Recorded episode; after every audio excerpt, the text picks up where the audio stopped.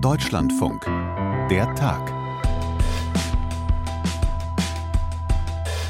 So, Olaf, jetzt nochmal ganz kurz zusammengefasst. Wir hatten ja gesagt, das Wort historisch immer ganz sparsam einsetzen. Ich will nicht zu große Worte ergreifen, genau aber doch sagen, so. dass ich glaube, dass das hier ein sehr historischer Moment ist, in dem wir hier sitzen. Hä? Wenn es gelingt, dass alle Ebenen dieses Staates eng zusammenarbeiten. Ja, okay, das hat schon mal nicht geklappt. Was sagt denn der hessische Ministerpräsident Boris Rhein von der CDU? Ich bin der festen Überzeugung, dass wir einen, ich betone das, Schritt in die richtige Richtung heute gemacht haben.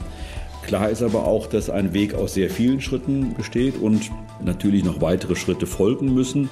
Okay, eine Ministerpräsidentenkonferenz, viele verschiedene Meinungen, auch heute zur Migrationspolitik. Damit starten wir gleich. Und wir haben noch ein ganz anderes, schwieriges und auch ernstes Thema heute. Wir hören gleich Harald Meyer. Er hat multiple Sklerose mit schwerem Verlauf, kann sich kaum noch bewegen, ist auf den Rollstuhl angewiesen. Und er will eine tödliche Dosis eines Betäubungsmittels haben, Natriumpentobarbital. Das Bundesverwaltungsgericht hat heute dazu Nein gesagt. Ja, furchtbar enttäuscht. Immer das drumherum Gerede mit Alternative. Also man kann es hören, das Sprechen fällt Harald Meyer schwer. Er sagt, dass er furchtbar enttäuscht ist über dieses, wie er sagt, ständige Rumgerede, er brauche keine Alternative. Ein wichtiges Grundsatzurteil heute zur Suizidhilfe. Auch das besprechen wir heute in der Tag. Am 7. November 2023. Ich bin Sandra Schulz. Hi was das jetzt war. Ein Durchbruch, so sieht es ja die Kanzlerpartei SPD und den Kanzler Olaf Scholz selbst haben wir gerade auch schon gehört. Oder noch unzureichend. Das sind die Worte von Hendrik Wüst, dem nordrhein-westfälischen Ministerpräsidenten und CDU-Politiker. Das ist, wie so häufig, Ansichtssache. Nach der Ministerpräsidentenkonferenz von gestern im Schwerpunkt zur Migrationspolitik wollen wir das jetzt alles nochmal genauer sortieren. Und das machen wir mit Katharina Hamburger aus unserem Hauptstadtstudio jetzt hier in der Leitung. Hallo Katharina. Hallo Sandra.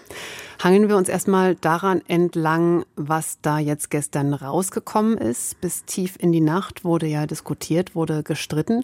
Und der niedersächsische Ministerpräsident Weil, der hat am Morgen dann auch gesagt, dass es wirklich auch lange ums Geld ging. Was ist da rausgekommen? Also das war auch von vornherein schon klar, dass das wahrscheinlich noch mal lange diskutiert werden wird, denn da hat der Bundeskanzler die Länder ja quasi seit Mai schon rangehalten und gesagt, das klären wir dann jetzt im November. Und es gab vorher schon eine Arbeitsgruppe aus Bund und Ländern, die auch nicht wirklich sich einigen konnte. Da liefen einfach zwei verschiedene Vorstellungen aufeinander. Da waren die Länder, die gesagt haben, wir brauchen viel mehr Geld vom Bund. Wir brauchen pro Asylbewerber und Jahr 10.500 Euro auf jeden Fall. Und der Bund hat gesagt, sorry, also das Geld haben wir gerade nicht. 5000 Euro pro Asylbewerber pro Jahr, das können wir euch bieten. Das waren die beiden Positionen. Jetzt hat man sich bei dieser Pro-Kopf-Pauschale in der Mitte geeinigt, bei 7500 Euro pro Asylbewerber pro Jahr. Das bekommen die Länder schon mal.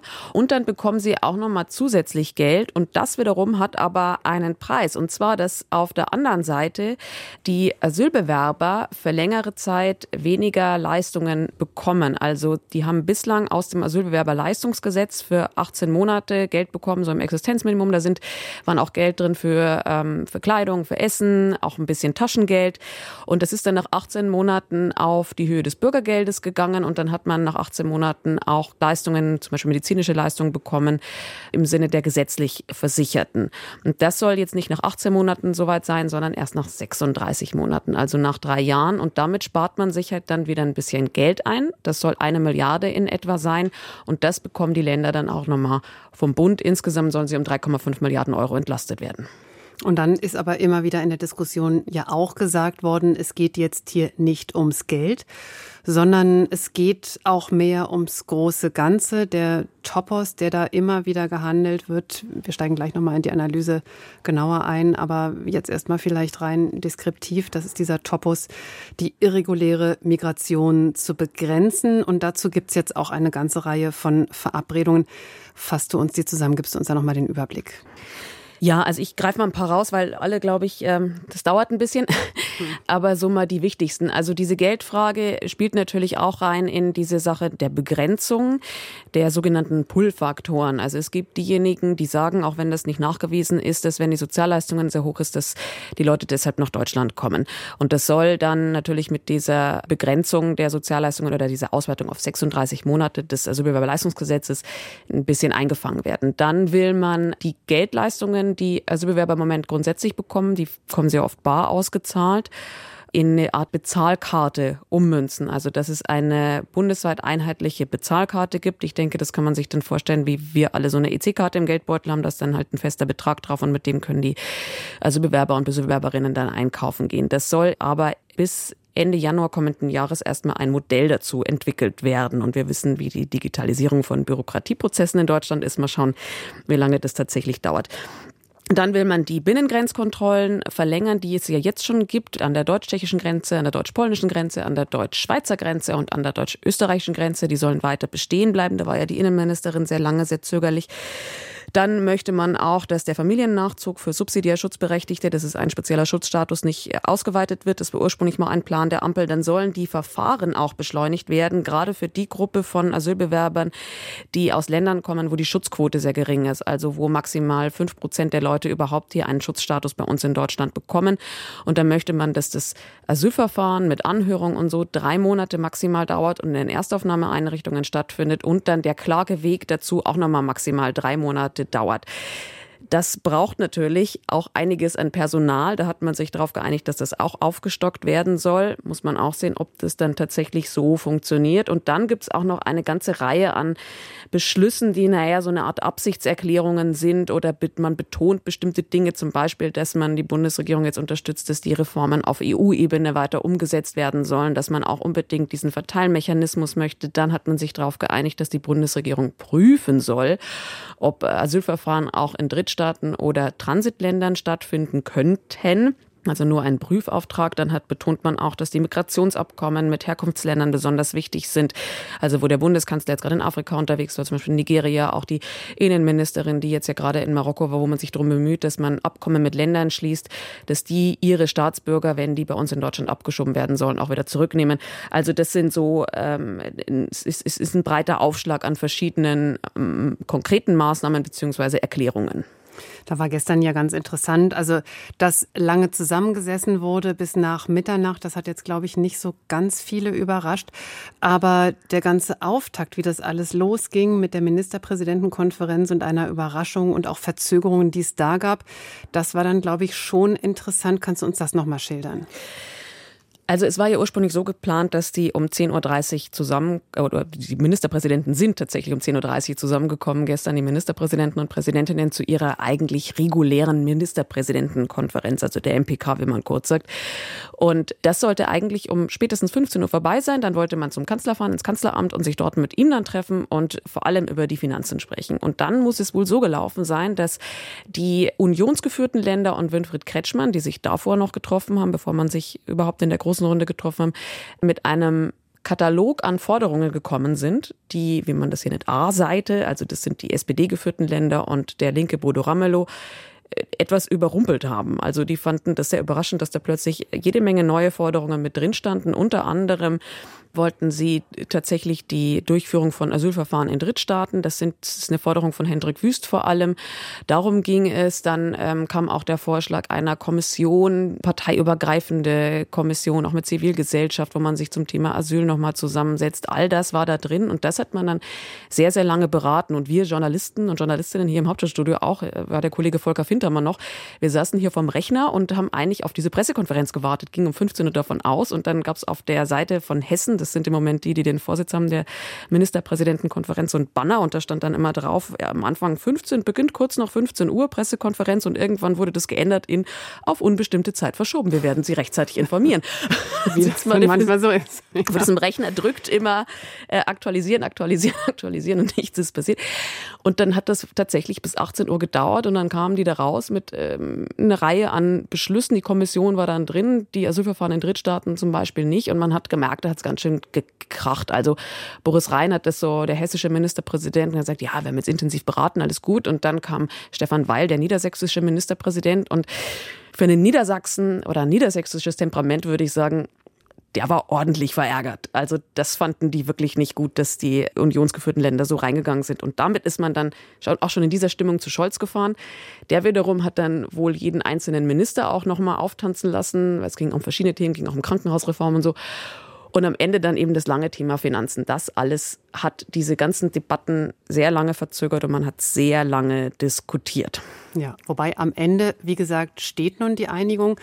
Und auch das hat Stefan Weil dann in dieser Pressekonferenz nochmal rausgestrichen, dass eben, obwohl alles so schwierig war, dass das aus seiner Sicht auch ein wichtiges Signal sei, einfach weil auch das Thema Migration jetzt ja durchgängig gehandelt wird als das drängende, das drängendste, das wichtigste Thema. Lass uns es nochmal anhören, was er da dann gestern Nacht gesagt hat oder heute Morgen.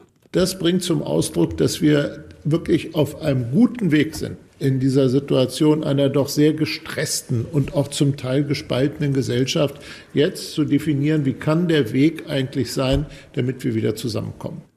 Ist es denn jetzt so, dass diese Einheit, diese Einheitlichkeit, die Einigung da ist oder kocht da jetzt irgendwo, vielleicht auch in der Ampelkoalition, kocht da noch mal was hoch?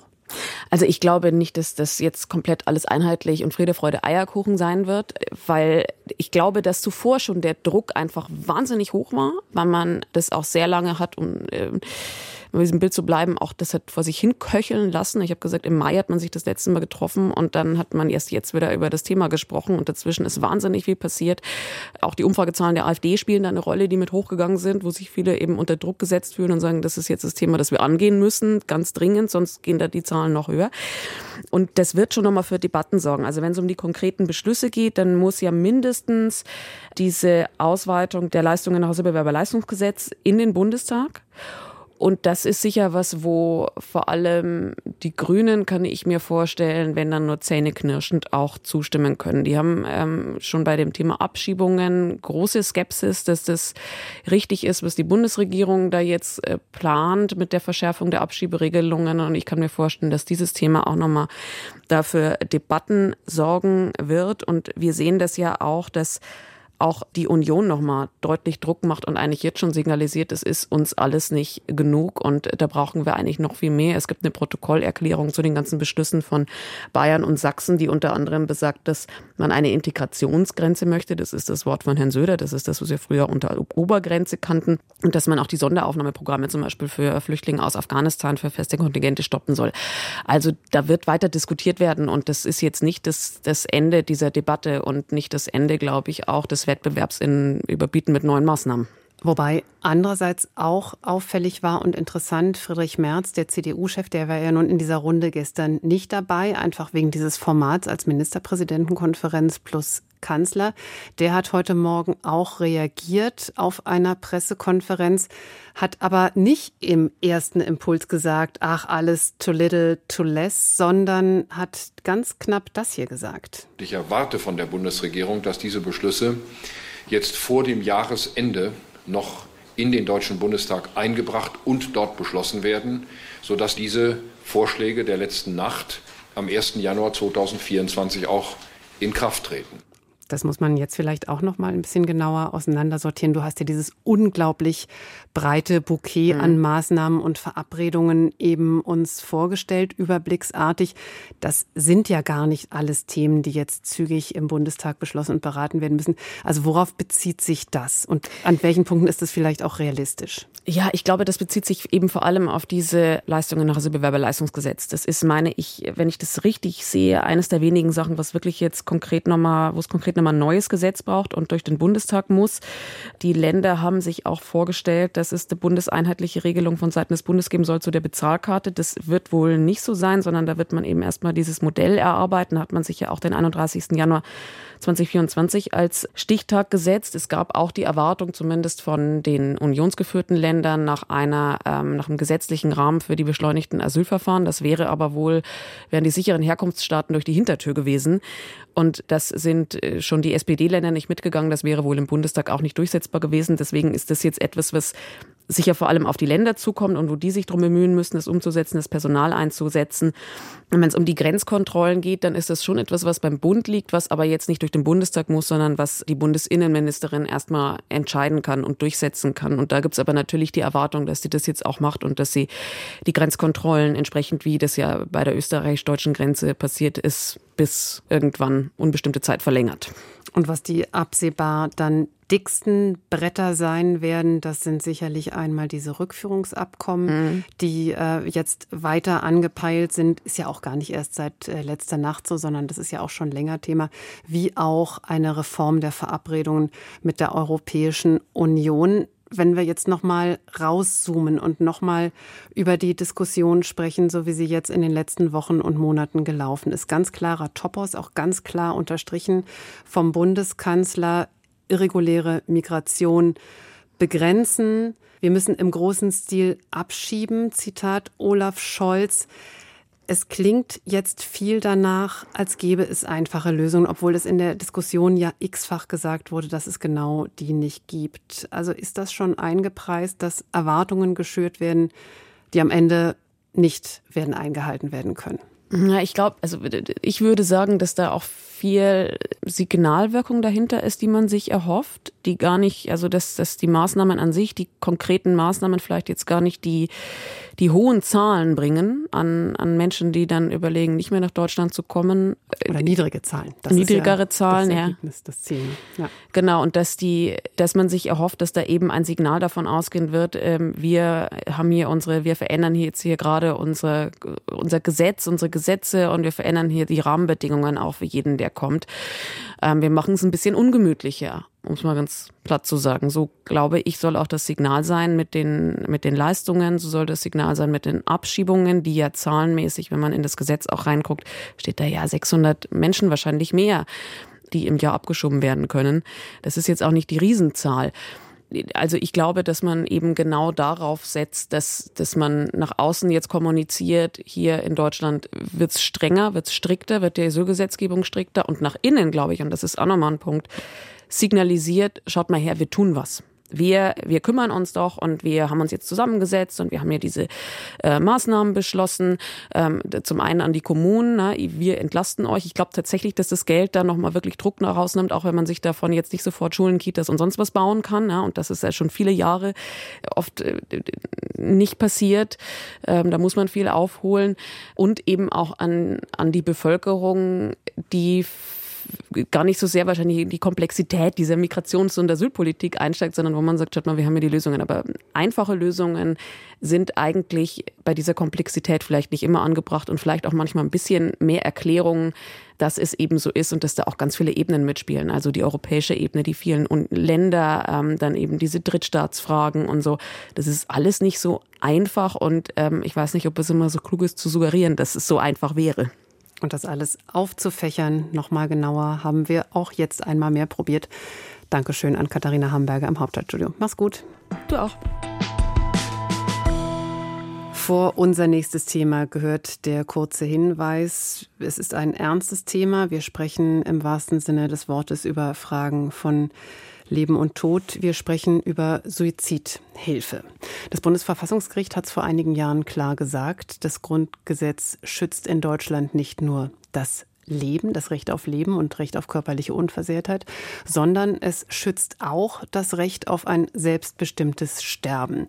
Und da ist und war jetzt die Frage, wie weit das geht oder gehen muss. Konkret hatte das Bundesverwaltungsgericht, also das höchste Verwaltungsgericht in Deutschland in Leipzig, über die Frage zu entscheiden, ob Sterbewilligen der Zugang zu einem tödlichen Betäubungsmittel gewährt werden muss. Und das Ganze beobachtet für uns heute Morgen hat in Leipzig Ann-Kathrin Jeske, ist jetzt in der Leitung. Hallo Ann-Kathrin. Hi. Starten wir am Anfang. Was genau wollten die Kläger? Die Kläger wollten die Genehmigung für ein tödliches Medikament. Es ging um eine tödliche Dosis des Betäubungsmittels Natriumpentobarbital. Geklagt hatten da ursprünglich mal fünf schwerkranke Menschen, von denen leben inzwischen aber nur noch zwei, weil diese Verfahren vor den unterschiedlichen Instanzen eben mehrere Jahre gedauert haben. Und im Kern ging es um die Frage, wie weit geht das Recht auf selbstbestimmtes Sterben? Die beiden Kläger, die hatten den Wunsch oder haben den Wunsch, zu Hause zu sterben im Kreis ihrer Freunde und Familie. Dazu wollten sie eben diese tödliche Dosis des Medikaments und zwar ohne Ärzte und ohne Sterbehilfevereine. Jetzt ist es aber so, Sie haben das beim Bundesinstitut für Arzneimittel und Medizinprodukte beantragt. Das wäre für so eine Genehmigung dieses Medikaments zuständig. Das hat aber gesagt, nee, das bekommt ihr nicht. Und dagegen haben sie jetzt eben geklagt, um diese Dosis zu bekommen. Das betrifft jetzt in der Entscheidung nur diese beiden Männer, aber insgesamt gehört noch dazu, dass fast 250 Anträge bei diesem Bundesinstitut für Arzneimittel und Medizinprodukte eingegangen sind, um dieses Medikament in der tödlichen Dosis zu bekommen. Das heißt, da geht es also ja insgesamt schon um mehr Leute als nur um diese beiden. Und wie die Entscheidung jetzt ausgegangen ist, das haben wir noch gar nicht gesagt. Das Bundesverwaltungsgericht in Leipzig hat heute Vormittag diesen Weg versperrt, also den Zugang zu eben einer tödlichen Dosis von diesem Betäubungsmittel. Warum haben die Richterinnen und Richter so entschieden? Weil das Gericht gesagt hat, ihr könnt euch auf andere Art und Weise das Leben nehmen. Also du hast es gerade schon gesagt, das Bundesverfassungsgericht hat 2020 in einem Grundsatzurteil entschieden, dass das Recht auf Suizidhilfe in Deutschland sehr weit geht, dass man sich also helfen darf beim Suizid durch einen Arzt oder eben durch einen Sterbehilfeverein. Das betrifft in diesem Fall diese beiden Männer eben in besonderer Weise, weil sie so schwer krank sind und nicht wie gesunde Menschen äh, sich in Anführungsstrichen einfach so das Leben nehmen können zu Hause. Deshalb brauchen sie Hilfe, das ist klar, durch dieses Medikament. Und das Gericht hat jetzt aber gesagt, es ist ihnen ja nicht unmöglich, Suizid zu begehen. Sie können das durchaus tun, wenn sie sich eben an einen Arzt wenden, der dazu bereit ist, oder an einen Sterbehilfeverein. Und was diese beiden wollten, das war sozusagen sehr speziell. Sie wollten nämlich dieses Medikament von der Behörde genehmigt bekommen, bei sich zu Hause aufbewahren und anwenden. Und da hat das Bundesverwaltungsgericht gesagt, das ist einfach zu gefährlich, denn wie könnte man so ein Medikament überhaupt aufbewahren? Sicher, dass da nicht vielleicht jemand sozusagen aus Versehen rangeht und gar nicht weiß, was das ist. Und in dieser Abwägung hat deshalb das Bundesverwaltungsgericht gesagt, ja, Recht auf selbstbestimmtes Sterben auf jeden Fall. Aber in eurem Fall ist es eben nicht unmöglich, dieses Recht auszuüben. Ihr könnt das machen, ihr müsst euch aber an einen Arzt oder einen Sterbehilfeverein wenden und ihr bekommt nicht dieses Medikament genehmigt, mit dem ihr dann zu Hause das alleine machen könnt. Die Abwägung verstehe ich, aber ist es im Ergebnis nicht trotzdem ein Widerspruch, wenn wir wissen, das Bundesverfassungsgericht sagt, ja, es gibt dieses Recht auf selbstbestimmtes Sterben und wenn es dann um die Frage geht, wie konkret das aussieht, dann, ich sage es jetzt mal ein bisschen zugespitzt, dann will der Staat damit nichts zu tun haben, sagt ja, aber wir können da leider nichts machen. Das kann man so sehen. Ich finde, man kann es aber auch anders sehen. Denn das Bundesverfassungsgericht hat ja auch ganz ausdrücklich gesagt, der Gesetzgeber darf die Suizidhilfe regeln. Und er hat dafür in der Entscheidung von 2020 auch Beispiele genannt. Er hat nämlich beispielsweise gesagt, dass auch man besonders gefährliche Suizidhilfe verbieten kann. Und da finde ich, kann man jetzt schon fragen, fällt das nicht darunter, diese Frage, sollten Menschen eine tödliche Dosierung von einem Medikament zu Hause aufbewahren dürfen? Ist das nicht etwas, wo man schon sagen kann, hier geht es ein bisschen zu weit, hier müssen wir schauen, sozusagen, was ist das Recht auf selbstbestimmtes Sterben auf der einen Seite, aber auch, was sind die Gefahren für die Allgemeinheit auf der anderen Seite. Ja, völlig klar, dass da wirklich im Mittelpunkt ganz, ganz schwierige Abwägungen stehen. Dieses Verwaltungsgerichtsurteil, ist das jetzt dann wirklich der Schlusspunkt oder geht das Verfahren jetzt noch mal weiter? Du hast ja auch die anderen vielen Fälle angesprochen, die im Prinzip auf diese Entscheidung jetzt gewartet haben. Die beiden Kläger, die könnten jetzt noch weiterziehen zum Bundesverfassungsgericht. Harald Mayer, der Kläger, der an multipler Sklerose erkrankt ist und ja nur noch seinen Kopf bewegen kann, sehr schlimmer Fall, hat mir heute gesagt, dass er erstmal mit seinem Anwalt darüber reden wird, ob er das tatsächlich machen will. Das ist sozusagen das eine. Der Weg zum Bundesverfassungsgericht steht noch offen. Das andere ist aber natürlich auch, dass die Politik entscheiden könnte. Es gibt seit 2020, seitdem es dieses Urteil gibt, keine Regelung zur Suizidhilfe. Der Gesetzgeber hat das bisher einfach nicht gemacht. Der Bundestag hat da im Juli dieses Jahres noch mal drüber diskutiert. Es gab drei verschiedene Entwürfe, wie man Suizidhilfe in Deutschland regeln könnte. Auf keinen einzigen konnten sich die Abgeordneten einigen. Und ich finde, diese Frage stellt sich jetzt schon noch mal verschärft. Müsste nicht hier der Gesetzgeber das eigentlich regeln? Denn die eine Frage ist für mich, sollten Menschen diese tödliche Dosierung dieses Medikaments zu Hause haben.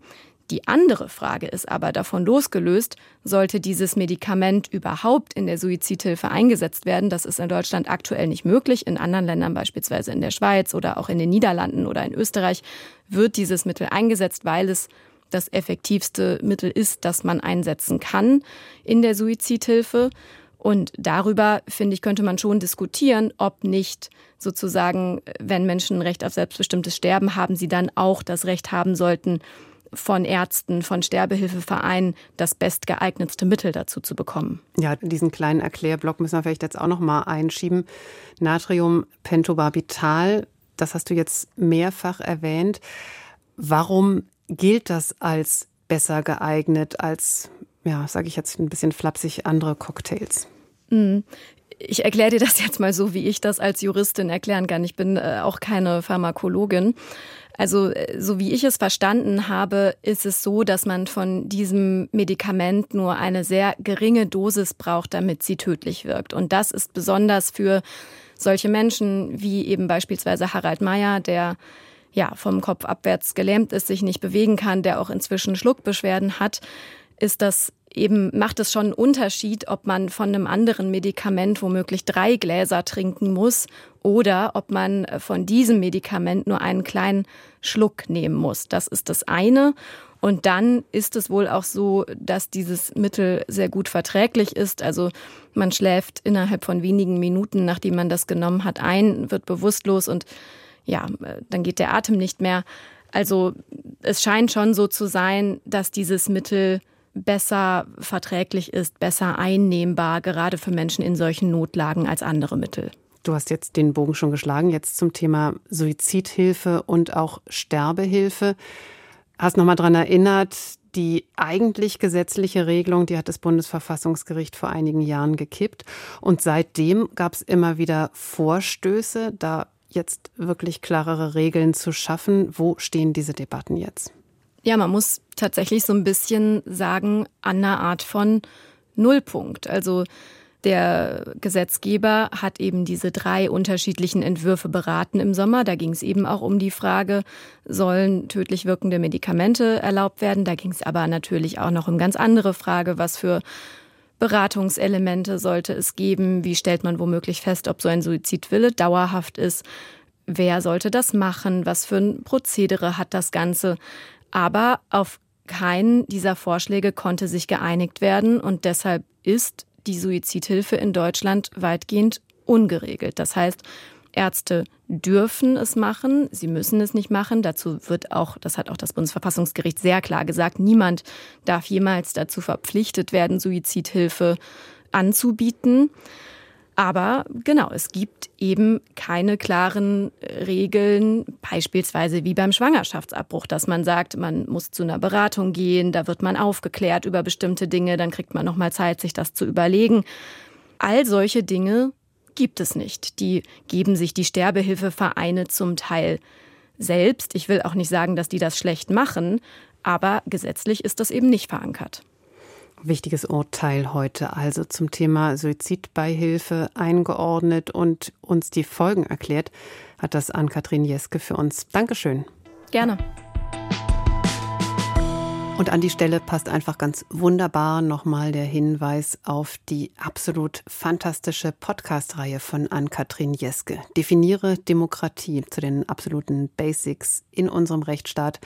Wirklich toll erklärt, kann ich absolut empfehlen und findet ihr oder sie in unserer DLF Audiothek App.